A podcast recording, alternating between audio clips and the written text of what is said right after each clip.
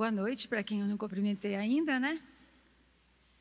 É muito bonita essa música de tentar explicar o inexplicável, né? Às vezes a gente espera entender tudo que Deus diz e faz e não dá, né? E hoje nós vamos é, fazer um trecho do livro de Juízes que tem algumas coisas inexplicáveis. Você conhece algum juiz assassino? Esses dias a gente andou ouvindo uma história né, de um juiz que queria matar o outro juiz, ou tentou matar, não tentou matar. Era verdade, era mentira aquela história? Teve a arma apreendida? Enfim, um juiz que eu não entendi muito bem, com a ideia de matar outra pessoa, né? E essa conversa ocupou, esse assunto ocupou muitas conversas durante a semana, muitos noticiários. E nós vamos ver hoje no livro de Juízes um juiz que realmente matou uma autoridade. E com certeza a história dele ficou nas conversas do pessoal durante muito tempo, é, tentando entender o que aconteceu, por que aconteceu, como é que Deus entrou nessa história, né? Mas esse fato foi registrado com detalhes no livro dos Juízes de Israel. E hoje nós vamos dar uma espiada lá. O livro de Juízes cobre um período de história do povo de mais ou menos 300, 350 anos. E tem muitas coisas inexplicáveis. Mas eu queria que a gente prestasse atenção no que diz o capítulo 17, versículo 6, que diz que naquela época não havia rei em Israel, cada um fazia o que lhe parecia certo. Foi uma época confusa, onde o povo tinha acabado de chegar na terra prometida, não tinha a liderança direito, esqueciam-se do que Deus falava e virava uma confusão danada, né? E no comecinho do, da narrativa do livro de Juízes tem algumas coisinhas que eu queria que a gente olhasse antes de entrar no nosso capítulo de hoje. Então, é, o capítulo 1, versículos de 1 a 3 diz assim: Depois da morte de Josué, os israelitas perguntaram ao Senhor: Quem de nós será o primeiro a atacar os cananeus? O Senhor respondeu: Judá será o primeiro. Eu entreguei, a terra em suas mãos. Então os homens de Judá disseram aos seus irmãos de Simeão: Venham conosco ao território que nos foi designado por sorteio e lutemos contra os cananeus. Iremos com vocês para o território que lhes foi dado. E os homens de Simeão foram com eles. Então, eles tinham acabado de chegar na terra prometida por Deus. E agora, o que a gente faz? Por onde a gente começa? Então, eles fizeram aqui uma coisa boa. Eles oraram primeiro, eles falaram com Deus primeiro. O que, que é para a gente fazer? Por onde eu começo? Então, quando a gente chega numa encruzilhada desse tipo, eu não sei bem o que fazer, por onde eu começo, a melhor coisa a fazer é parar e perguntar para Deus, né? Como eles fizeram aqui. E em seguida eles obedeceram. Deus disse: Judá, você começa, vai lá. Então eles obedeceram, vamos lutar. E a terceira coisa que aconteceu aqui é que a tribo de Judá não quis lutar sozinha. Eles chamaram a outra tribo, os irmãos, a tribo de Simeão, para lutar com eles. Então, de cara, tem uma coisa que me chamou a atenção aqui. Essas, esses três passos. Eu tenho que orar primeiro, eu tenho que obedecer o que Deus diz e eu tenho que dividir minha luta. Não dá para a gente lutar sozinho, a gente precisa dos irmãos. Não sei se você está numa luta, é, que seja lá o que for, com a tua vida particular, com a família, no trabalho, alguma luta que você enfrenta, o legal é você dividir a batalha chamar os teus irmãos para lutar junto, orar, obedecer e dividir a batalha. O outro ponto que me chamou a atenção, já no capítulo 1, está lá no, no, na continuação do capítulo, versículo 11 e 12, aparece um homem chamado Caleb. E ele promete a filha dele, Axa, em casamento para quem conquistasse um determinado território. E Otoniel, filho de Kenaz, irmão mais novo do Caleb, conquistou a tal cidade e ele ganhou a Axa como esposa.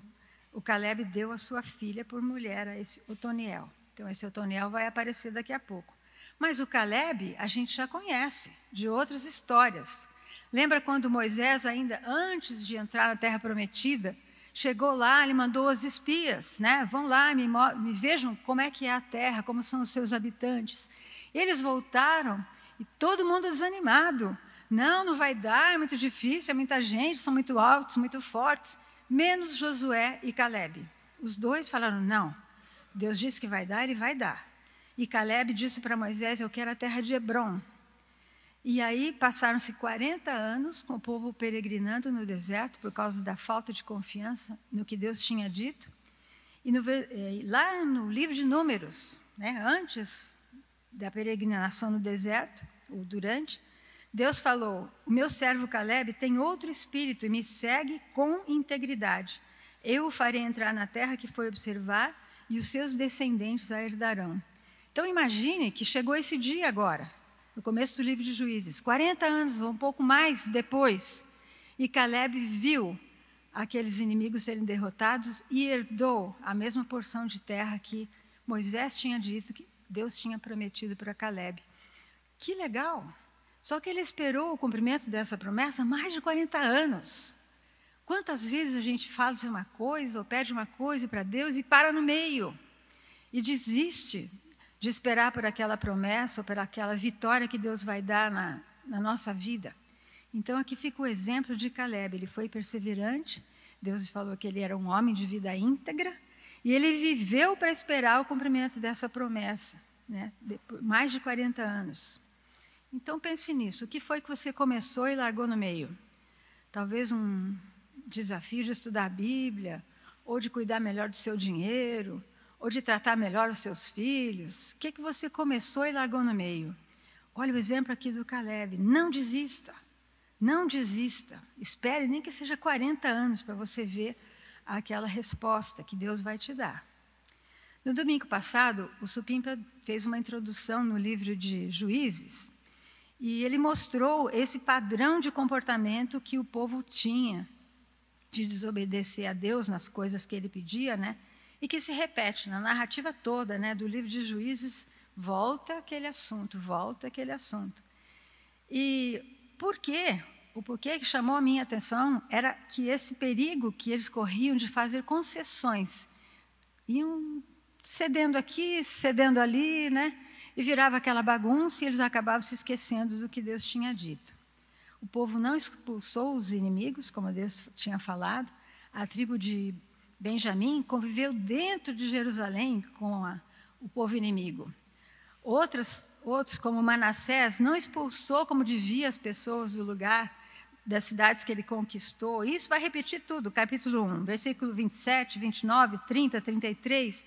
Mas em Deuteronômio 7, a gente tem a ordem que Deus tinha dado para eles. Quando o Senhor seu Deus estiver entregue a vocês, as nações, né?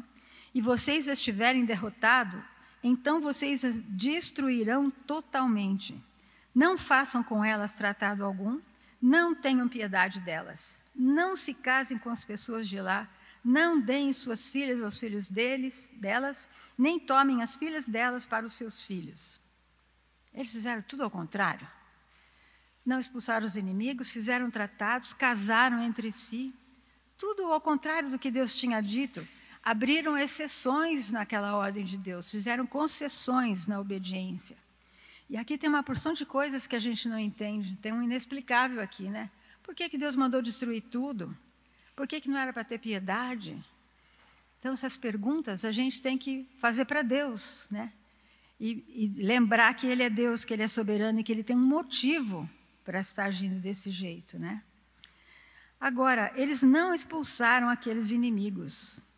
Eu, gente, eu tenho a tendência de olhar para o povo de Israel, né, o que está descrito deles na Bíblia, e falar: ah, eu não sou assim, imagina, aquele povo com tudo na mão, né, e não obedeciam. Mas se a gente para e pensa que a gente também não expulsa os inimigos que a gente tem de, dentro de nós, não somos tão diferentes daquele povo assim. O que que você tem convivendo na sua vida, porta para dentro, que você não expulsa um inimigo, um pecado recorrente, um pensamento, um sentimento errado de derrota, de covardia, de medo, de ansiedade, de preguiça.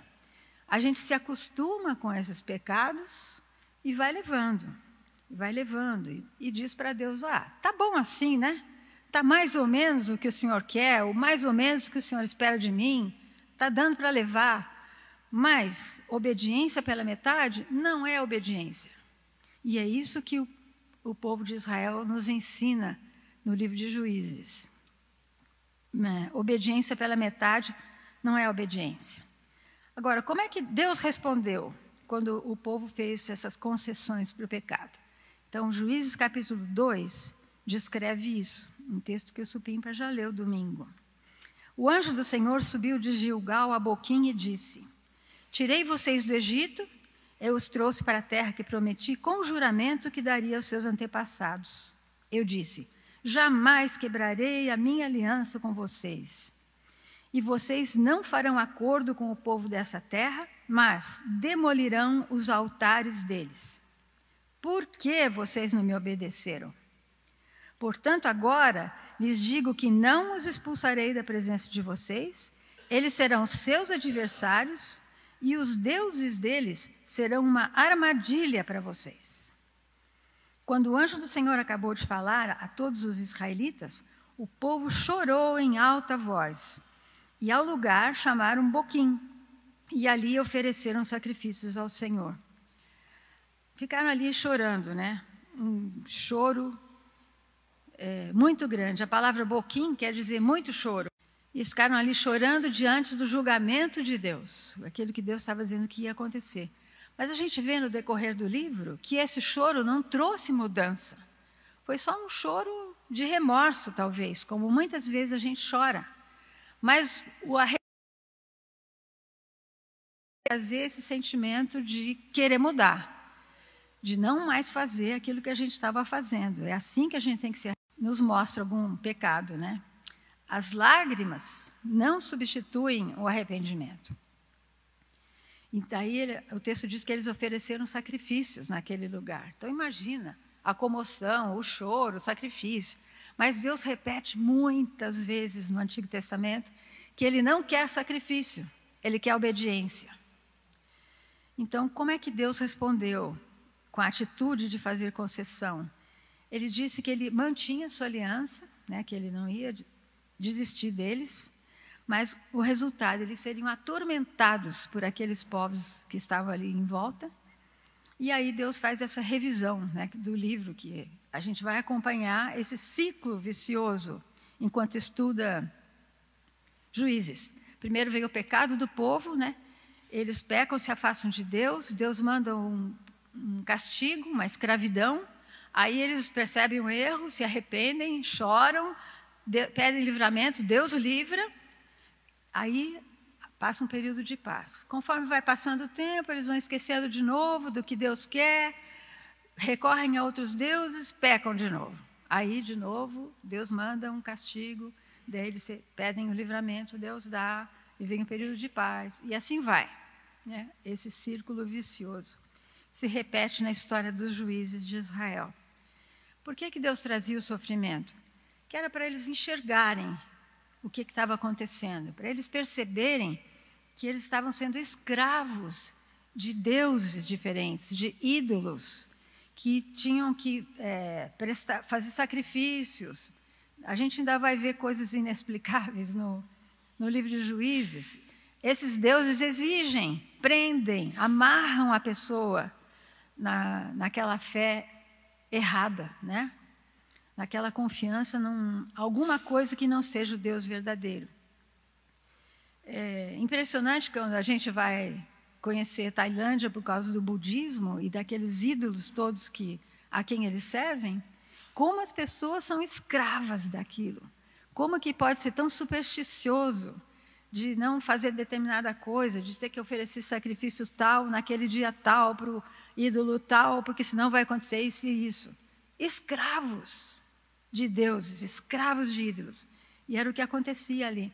Então, com o fato do povo sofrer fisicamente, ser preso por um povo inimigo, aprisionado, sofrer fisicamente, aquilo servia como ilustração para eles enxergarem a prisão espiritual em que eles estavam quando deixavam de, de servir o nosso Deus.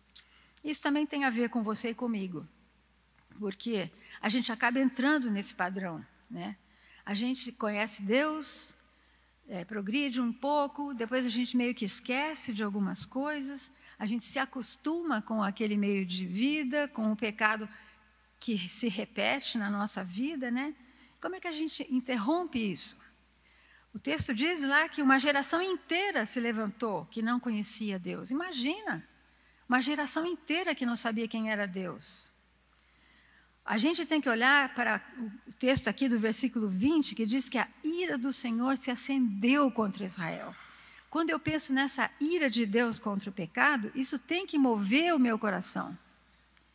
Porque eu, tenho, eu começo a entender o quanto Deus odeia o meu pecado. Não é que Deus me odeia, Deus não está com raiva de você. Ele está com raiva do seu pecado, ele está com raiva do que o pecado faz na sua vida. Então, se você pensa que Deus está com raiva de você e está te castigando porque Ele está com raiva de você, você está errado. Você acaba entrando no que o povo de Israel achava sobre nosso Deus. Ele não está com raiva de você, Ele te ama. Jesus te ama tanto que deu a vida dele, pagou o preço do seu pecado. Então, quando eu entendo o tanto que Deus odeia o pecado, esse sentimento começa a mover o meu coração para o arrependimento. Quando eu entendo o quanto esse pecado faz mal para mim, e por, por isso Deus está com raiva, porque os seus filhos estão sofrendo por causa do pecado. E aí eu vou começar a mudar o meu coração para quebrar esse ciclo. Eu tenho que entender o que o pecado está fazendo na minha vida, atrasando o meu crescimento espiritual, impedindo as outras pessoas de enxergar Jesus. Tenho que parar para pensar: o que, que Deus quer que eu entenda sobre a ira que ele tem contra o pecado e sobre o que o meu pecado faz no coração de Deus. Tenho que ter esses dois pensamentos. Quando eu pecar e antes de pecar, para que eu quebre esse ciclo na minha vida. E a única pessoa que pode me ajudar nesse momento é Jesus, porque ele passou por essas tentações de pecar. Ele não pecou. Ele tem a solução, ele tem o pagamento ele tem o amor para me ajudar nesse momento. Então eu tenho que olhar para Jesus e pedir que Ele me ajude a não pecar de novo o mesmo pecado que eu estou pecando. Um pecado recorrente. Eu gostaria muito de chegar aqui e dizer para vocês: venci todos os meus pecados recorrentes. Mas não é assim. Ninguém aqui é perfeito, incluindo eu, né? Nós não somos perfeitos e vamos ter que lutar com determinados pecados para o resto da vida mas de alguma forma eu tenho que me, ter esse toque do Espírito Santo naquele momento para interromper esse ciclo, esse padrão recorrente na nossa vida. Bem, mas então vamos dar uma espiadinha no capítulo 3 de Juízes, onde aparece, aparecem os juízes que a gente quer olhar hoje. Então, capítulo 3, versículos 1 a 8. São estas as nações que o Senhor deixou para pôr à prova todos os israelitas que não tinham visto nenhuma das guerras em Canaã. Essas nações foram deixadas para que, por elas, os israelitas fossem postos à prova, se obedeceriam aos mandamentos que o Senhor dera aos seus antepassados por meio de Moisés. Os israelitas viviam entre, aí vem um monte de nomes, cananeus, hititas, amorreus, fariseus, hebuseus, e tomaram as filhas deles em casamento e deram suas filhas aos filhos deles e prestaram culto aos deuses deles. Os israelitas fizeram o que o Senhor reprova, pois esqueceram-se do Senhor seu Deus e prestaram culto aos balins e aos postes sagrados.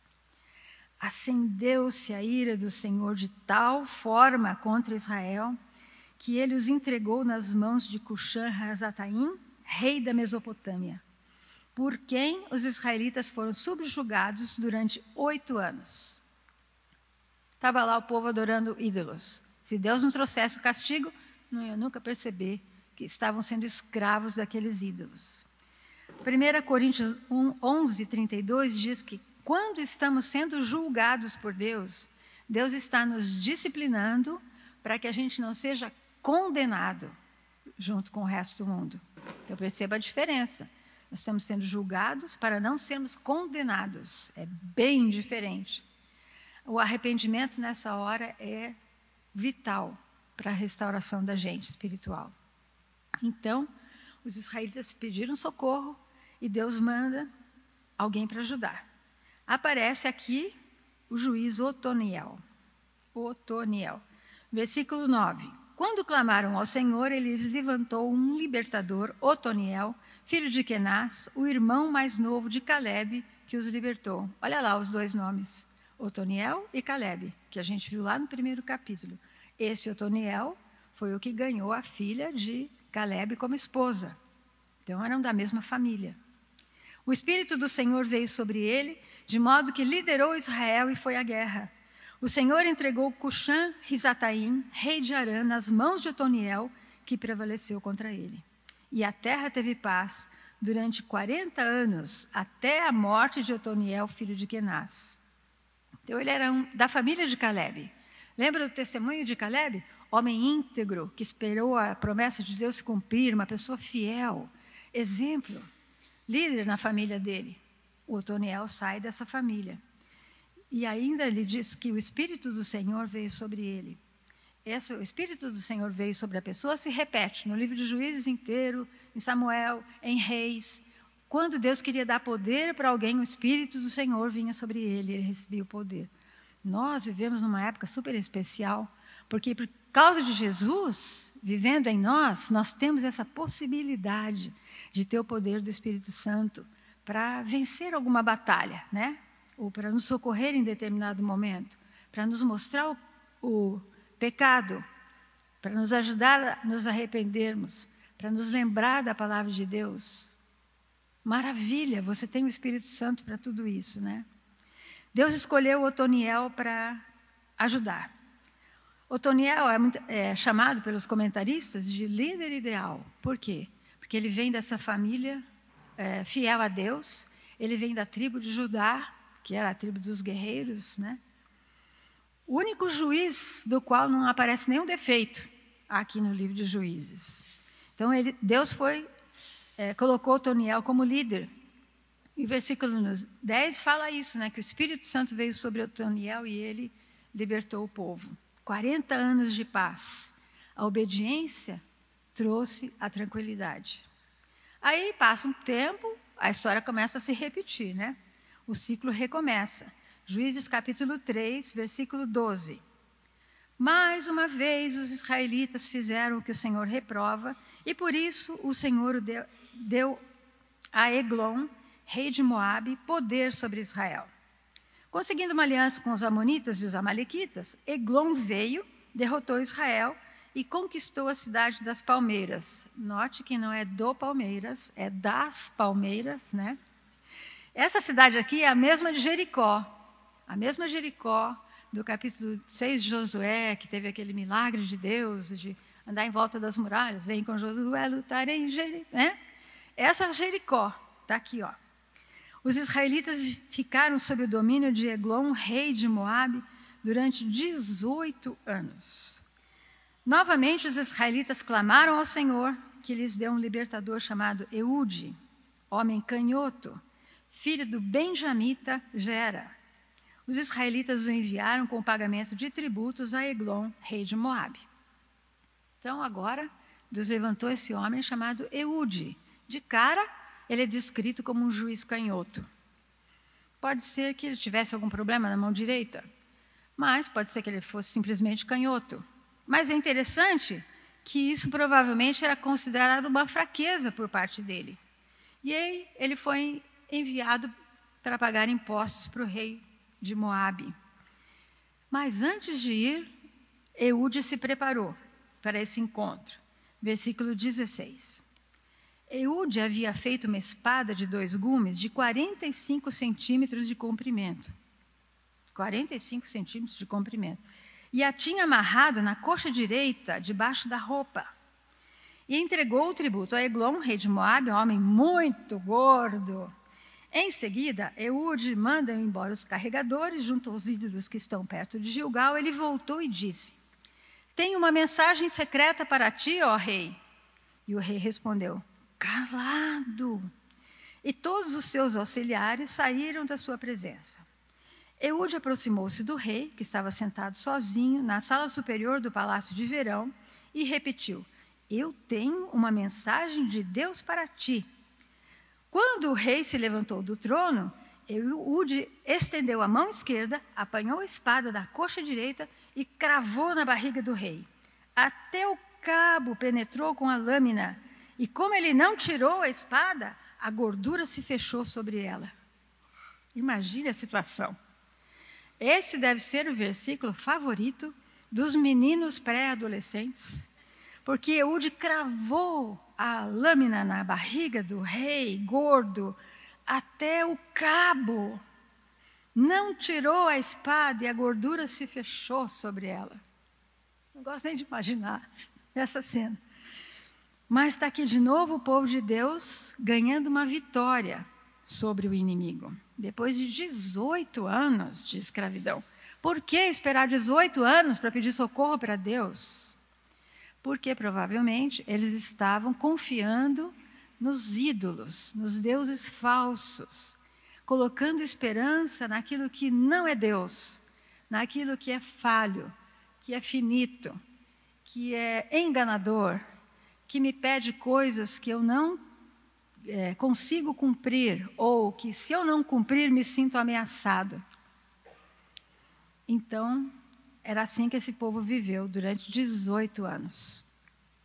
Agora, pensando sobre Eude, ele é um juiz único. Ele era da tribo de Benjamim, isso quer dizer a menor das tribos. Judá era a tribo que ia para as lutas, ia para a conquista. Benjamim nem ia para a luta. Era considerado a menor tribo. Em segundo lugar, ele era canhoto. Bem, os canhotos aqui estão dizendo agora, e daí?